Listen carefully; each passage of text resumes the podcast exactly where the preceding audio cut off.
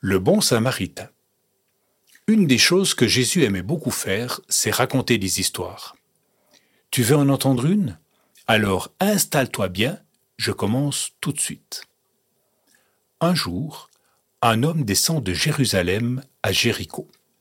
La route s'enfonce dans une gorge profonde et obscure. L'homme est un peu inquiet.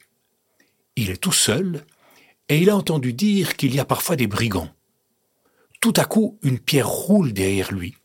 Il se retourne et il n'a même pas le temps de crier que deux hommes se jettent sur lui, le frappent avec des bâtons, volent son argent et le laissent à moitié mort au bord de la route.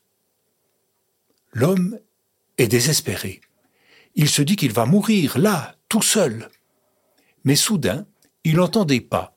C'est un prêtre qui arrive. Quelle chance, se dit le blessé. Un prêtre, il va me sauver. Mais le prêtre, qui est pressé, passe sans s'arrêter. Quelques instants plus tard, c'est un lévite qui arrive. Un lévite, c'est quelqu'un qui travaille dans le temple. Il regarde le blessé et se dépêche de continuer son chemin. Finalement, un samaritain arrive sur la route. Oh non, pas un samaritain, gémit le blessé.